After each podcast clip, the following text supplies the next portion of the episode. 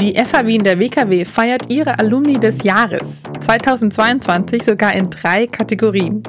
Die drei GewinnerInnen der Kategorie Exceptional Commitment to FH Wien der WKW habe ich zu mir ins Studio eingeladen. Ich wollte von Ihnen wissen, was für Vorteile eine Beziehung zur Fachhochschule auch nach dem Abschluss haben kann und was eine gute Lehrerin oder ein guter Lehrer ausmacht. Mein Name ist Caroline Schmid. Ja, legen wir los. Hallo und herzlich willkommen. Schön, dass ihr da seid. Ihr seid PreisträgerInnen des Alumni Awards 2022 in der Kategorie Exceptional Commitment to FH Wien der WKW. Herzlichen Glückwunsch nochmal an dieser Stelle. Herzlichen Dank. Ja, herzlichen Dank. Dankeschön. Möchtet ihr euch vielleicht kurz selber vorstellen für unsere HörerInnen?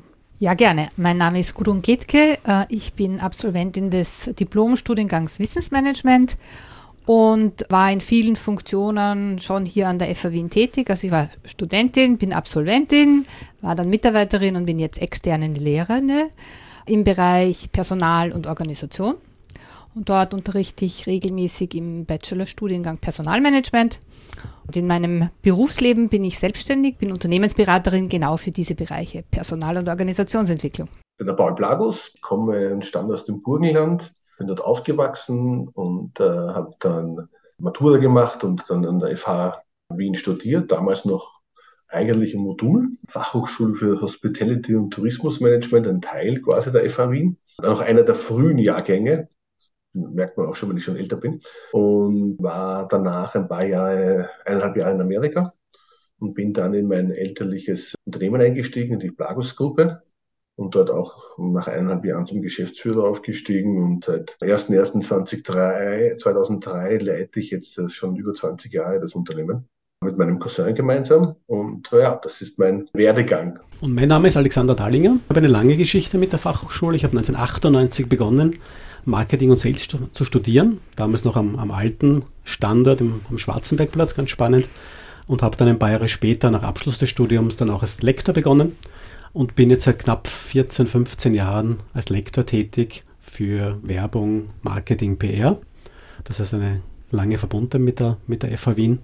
Und im beruflichen Leben habe ich immer im Bereich Marketing, Kommunikation gearbeitet für große Unternehmen. Und jetzt steht ein, ein spannender Wechsel an. Ich wechsle jetzt vom Bereich Marketing, Werbung in den Bereich Ausbildung, Weiterbildung, wo ich eine Akademie aufbauen darf. Und das wird auch ganz spannend. Du konntest bei der Preisverleihung im November leider nicht dabei sein. Du hast heute gerade eben den Award überreicht bekommen. Deswegen fange ich vielleicht mit der klassischen Award-Show-Frage an. Was bedeutet denn dieser Award für dich? Für mich bedeutet der Award ganz, ganz viel. Ich habe mich irrsinnig gefreut, dass ich den Anruf bekommen habe und natürlich hat es mich umso mehr geärgert, dass ich nicht dabei sein konnte. Aber der Award bedeutet mir viel, weil ich eben seit ziemlich genau 25 Jahren mit der Fachhochschule verbunden bin einerseits aus Studentensicht, dann aus Lektorensicht, dann auch immer wieder in Kontakt war mit der Fachhochschule in Bezug auf äh, Carrier Day, Praktikantensuche und so weiter, auch Mitarbeitersuche.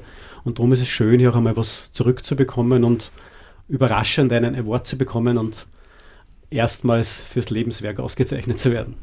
Wo wird der denn stehen, der Award bei Ihnen? Ja, der wird definitiv einen, einen Ehrenplatz bei mir bekommen so viele Urkunden und Preise habe ich in meinem Leben noch nicht bekommen und darum wird er ganz, ganz äh, präsent sein in meinem Arbeitszimmer zu Hause im Regal. Er steht bei mir zu Hause im Büro. Gudrun, wo steht er denn bei dir? Also der Award hat jetzt einen Standort, äh, wo ich ihn täglich sehen kann, nämlich in meinem Wohnzimmer. Da habe ich alles weggetan und jetzt steht er mal da. Ich glaube, das wird eine Zeit lang so bleiben. Ich freue mich jedes Mal, wenn ich ihn sehe. Er ist einfach so schön auch. Dass, also ich schaue ihn jetzt wirklich sehr gerne an. Du hast ihn erst heute gesehen, also ich habe ihn jetzt schon länger. Er ist einfach auch, also so noch diese Symbolik, ja, diese Leiter ist einfach wirklich super so. Ist ein, ein richtiger Blickfang. In dieser Kategorie werden Alumni ausgezeichnet, die sich besonders für die Lehre oder für die Forschung hier an der FH Wien, der WKW, engagieren. Warum lohnt es sich denn eurer Meinung nach, nach Beendigung des Studiums trotzdem noch mit der Fachhochschule in Kontakt zu bleiben. Abgesehen natürlich davon, dass man jetzt einen schönen Award bekommt. Das hat sich eigentlich über die, die vielen Jahre so ergeben. Ich bin äh, irgendwann einmal gefragt worden, ob ich in dem im Tourismusbereich in den Beirat äh, eintrete, ob ich dann auch in den Wirtschaftsbeirat eintrete und ähm, hier meine Expertise beziehungsweise meine, meine Sicht der Dinge. Es geht ja weniger um die Expertise, sondern eigentlich um seine persönliche Meinung und dann auch in, äh, in den Corporate Social Responsibility Bereich, der ja mit einer, mit einer eigenen Professur daraus entstanden ist. Mit dem Markus Scholz, jetzt ist das ja neu besetzt worden, war ja immer noch, okay, das ist etwas, was äh, in Österreich etwas fehlt. Und dann habe ich gedacht, das möchte ich auch unterstützen. Und ähm, so bin ich, äh, ich sage jetzt einmal, mit der Fachhochschule Wien immer wieder mal mehr und mal weniger verbunden, so. Also aus meiner Sicht lohnt es sich definitiv mit der Fachhochschule in Kontakt zu bleiben. Einerseits ist es ein ganz ein starkes Netzwerk aus ganz vielen Menschen, die, wo man sich gegenseitig weiterhelfen kann. Und aus meiner persönlichen Warte ist es so, dass ich eben, wie gesagt, seit knapp 15 Jahren jetzt auch unterrichte als Lektor. Und die jungen Studierenden geben einen immer wieder Sichtweisen, die man vielleicht im Alltag vergisst oder ausblendet oder wo man auch ein bisschen betriebsblind wird. Und darum freue ich mich jedes Jahr aufs Lektorat, auf die neuen Meinungen, auf die neuen Perspektiven der jungen Studierenden die mich persönlich dann auch weiterbringen und mich am Puls der Zeit halten.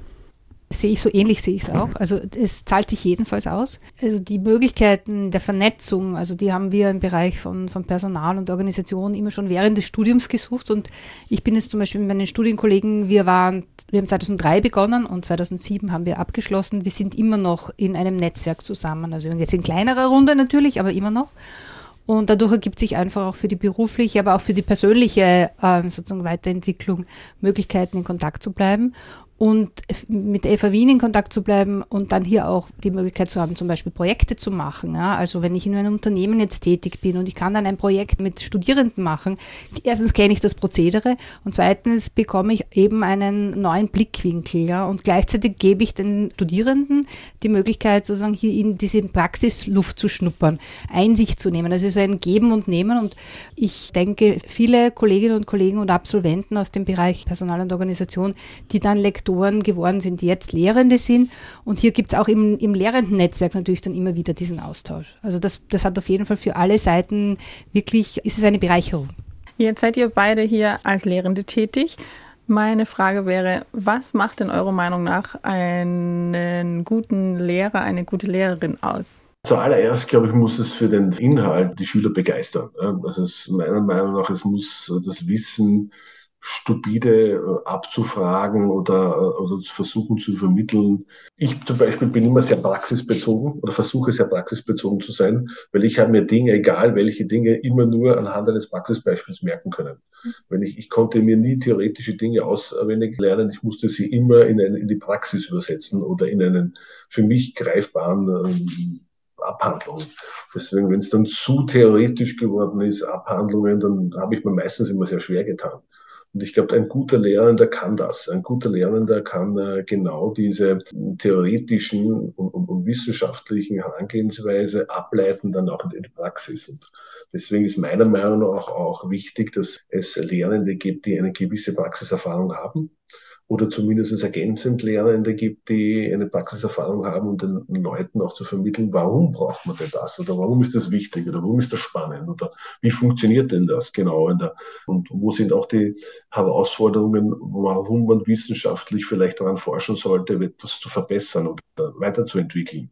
Weil in der Praxis ist es, die Gefahr der Praxis immer ist es, dass man irgendwann einmal ein gewisses System festfährt und dann braucht man natürlich auch wieder Anreize, die oft auch aus der Forschung oder aus der Marktforschung, aus der Entwicklung, aus der Kundenanalyse oder sonst anderen Bereichen kommen, um das Ganze wieder weiterzuentwickeln. So, ich finde es eine ganz gute Symbiose.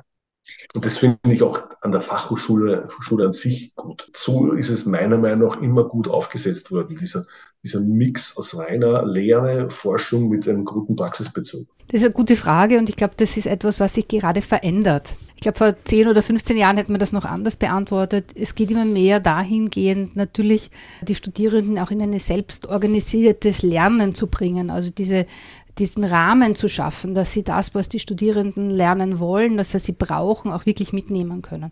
Und zwar sowohl vom theoretisch-wissenschaftlichen her, also wir machen also auch diesen Forschungszugang herzustellen, sondern immer wieder diesen Praxisbezug herzustellen, Fallbeispiele hineinzubringen, aber auch neue ähm, didaktische Methoden anzuwenden. Das hängt natürlich von der Größe ab, wie groß die Kohorte ist, die man gerade unterrichtet, ähm, aber auch zu schauen, äh, wie kann man alle einbeziehen, dass der Unterricht so gestaltet ist, dass er interaktiv ist, dass wirklich alle beteiligt sind, dass er abwechslungsreich ist und dass natürlich also das, was rauskommen soll, also das, was die Studierenden lernen sollen, für sie auch dass sie das auch motiviert lernen. Also das, das würde für mich so eine, eine gute Lehre ausmachen. Ich kann da ganz viel beipflichten und zustimmen. Ich, ich finde auch, die letzten 15 Jahre hat extrem viel gewandelt. Einerseits durch den gesellschaftlichen Wandel natürlich. Andererseits hat Corona sicherlich auch einiges beigetragen durch das Distance Learning von zu Hause, was von heute auf morgen ganz viel verändert hat. Was ich merke, ist, dass die Studierenden heute im Vergleich zu vor 10 oder 15 Jahren natürlich mit, mit einem anderen Selbstvertrauen hier sind, ja, die stärker auftreten, die teilweise mit mehr Vorwissen vielleicht ins, in die Lehrveranstaltung kommen, manchmal auch mit ein bisschen einem, einem falschen Bild möglicherweise, einem verfälschten Bild aus einem vielleicht nicht ganz optimalen Medienkonsum und da sehe ich mich dann ganz, ganz äh, besonders in der Rolle des Beraters und Begleiters und natürlich die, die Theorie zu vermitteln, aber andererseits anhand von Fallbeispielen und mit Praxisbeispielen dann auch aufzuzeigen, wie Werbung, äh, Marketing, Kommunikation, PR wirklich gelebt wird, was da passiert und da den Studierenden einiges mitzugeben, um, um im Berufsleben dann aktiv sein zu können. Gibt es Dinge, die euch während eures Studiums bei Lehrenden oder der Art des Unterrichts gestört hat oder dass ihr besonders super fandet, wo ihr dann jetzt als Lehrende sagt, das nehme ich mit oder das mache ich auf keinen Fall genauso. Was in meinem Studium Wissensmanagement ein großes Thema war natürlich sozusagen die, wie lernt man lernen. Ja? Also das ist, das, das war einfach schon sozusagen auch das System und Programm des Studiums gewesen. Und dadurch hatten wir immer wieder Lehrende, die auch andere Wege gegangen sind. Also zu der Zeit, wo wir studiert haben, waren so Open-Book-Prüfungen noch wenig üblich und das dann auch wirklich so zu schauen, was bringt das? Also wirklich, was habe ich davon? Oder auch zu schauen, okay, wie sehr kann, also diese Verantwortung bei den Studierenden zu lassen. Ja? Also das haben wir oft erlebt, so, es ist jetzt euer Task, was ihr draus macht, ist, wir bestimmen nichts. Ja? Also sehr frei, sehr viele Freiräume zu haben und dann auch mit diesen Freiräumen umzugehen, weil das ist ja auch was, was man im Berufsalltag hat. Da sagt man auch keiner, so muss das jetzt machen. Ja? Das ist mir besonders positiv in Erinnerung. Und wie mache ich es gar nicht? Das ist wirklich personenbezogen. Ja? Das hat gar nicht so mit der Lehrtätigkeit zu tun. Und ich glaube, Personen, die vielleicht äh, nicht so gut auf Studierende zugehen können oder den Lehr also diese Lehrtätigkeit auch nicht so gerne machen, die bleiben auch nicht so lang hier als Lehrende. Ich habe auch in meinem Studium natürlich beide äh, Extreme kennengelernt, würde ich sagen. Ich fange mit denen an, die die bei uns Studierenden damals nicht ganz so gut angekommen sind. Das waren eher die, die wirklich rein auf die Theorie gepocht haben, die sehr nach Lehrbuch vorgegangen sind. Also genau das, warum man eigentlich nicht an die Fachhochschule geht, weil man da diesen Praxisbezug ja unbedingt haben will. Das heißt, das war etwas schwieriger für uns Studierende damals. Und im Gegenzug damals, weil die, die FH ja viel kleiner war, gab es damals zu den Lektoren doch einen relativ intensiven Bezug, ja, persönlichen Kontakt auch. Und da stachen jene Lektoren und Lektorinnen heraus, die wirklich Praxisbeispiele gebracht haben, egal in welchem Fach, egal ob es Werbung war oder auch Rechtsthemen. Das war ganz cool, da wirklich zu sehen, was spielt sich draußen im echten Leben ab, wie ist die Theorie dahinter und wie verbindet man. Und das war genau das, was wir gesagt haben, das macht eigentlich die Fachhochschule aus und das habe ich versucht, in mein Lektorat dann mitzunehmen. Also wenn es zu autokratisch von oben nach unten ist, das ist sicher nicht meine Welt. Wenn ich zurückdenke an meine, an meine Schulzeit und meine Studienzeit, ich glaube, viele Vortragende hatten wenig Freude mit mir. War sicher sehr herausfordernd, aber es gab schon einige, die das einfach sehr gut konnten. Die, und das waren meistens Leute, die einen sehr hohen Praxisbezug hatten dass sie wirklich das vermitteln konnten und dann auch mit ein paar Beispielen oder vielleicht auch mit persönlichen Erfahrungen untermalen konnten, warum das genau so gemacht wurde oder warum das wichtig ist, dass man Dinge richtig erkennt, sei es im Controlling oder auch im gesamten BWL oder auch im Marketing. Also Marketing zum Beispiel lebt meiner Meinung nach natürlich von, von gewissen Tools, aber auch von Anwendungsbeispielen. Und äh, wenn man das gut vermitteln konnte, dann war man auch äh, fasziniert. Und ich glaube, das beste Beispiel, das konnte, kann jeder, jeder Studierende machen, wenn man in einer, in einer Vorlesung drinnen sitzt und plötzlich läutet es und es ist aus und man hat es eigentlich gar nicht mitbekommen, dass, weil es einfach spannend war. Es ist wie ein gutes Buch, das man liest.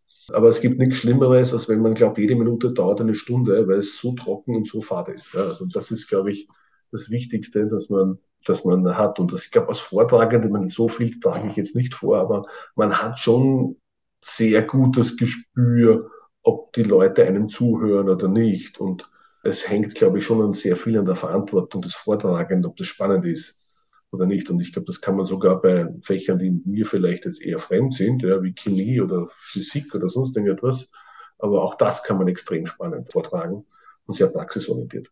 Zum Schluss möchte ich noch von euch wissen, was, weil uns ja auch Studierende hören, was wünscht ihr euch denn von der Seite des Lehrenden, von den Studierenden? Was sollen sie mitbringen? Was erwartet ihr, wenn sie bei euch in den Hörsaal kommen? Ist, ich unterrichte in einem Fach, das sozusagen verpflichtend zu unterrichten ist. Das heißt also, die Studierenden müssen das machen.